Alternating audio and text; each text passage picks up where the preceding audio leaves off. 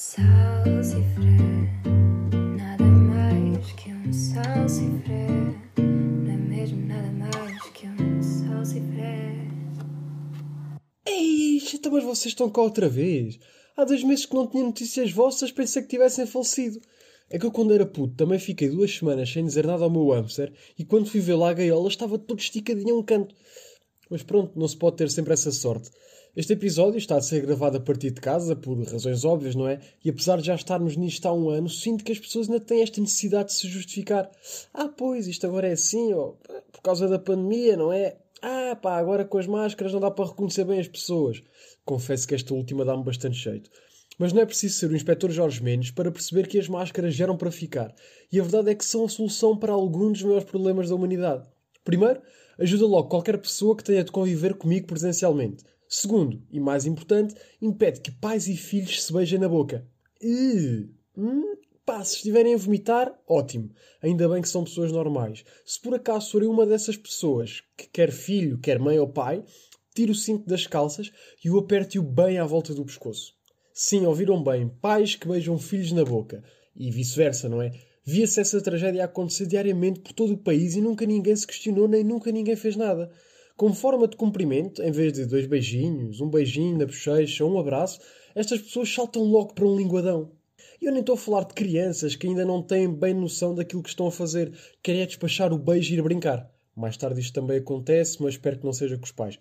Mas já vi isto a acontecer com adolescentes, malta de 16 anos para cima, à porta das escolas, a ir buscar os miúdos à natação, ou quando saem a chorar de uma explicação de matemática e precisam de um conforto.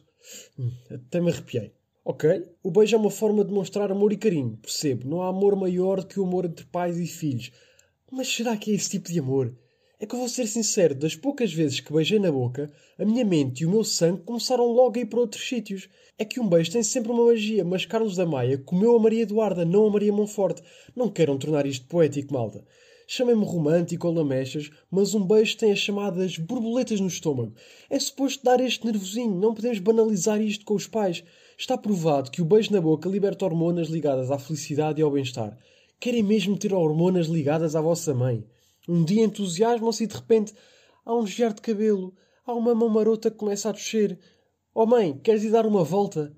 Epá, eu tenho a sensação de que estas pessoas confundem o dia dos namorados com o dia do pai ou o dia da mãe.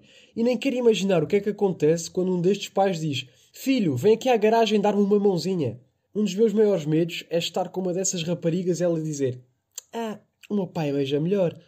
Já um dos meus maiores sonhos é estar com uma rapariga e ela dizer hum, A minha mãe beija melhor. Oh mãe, anda cá ensinar o Pedro.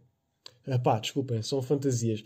Não quero estar a fazer a fazer-vos passar por isto, mas acho que a melhor vantagem das máscaras está a ser ignorada. Não há negacionistas de pais que beijam filhos.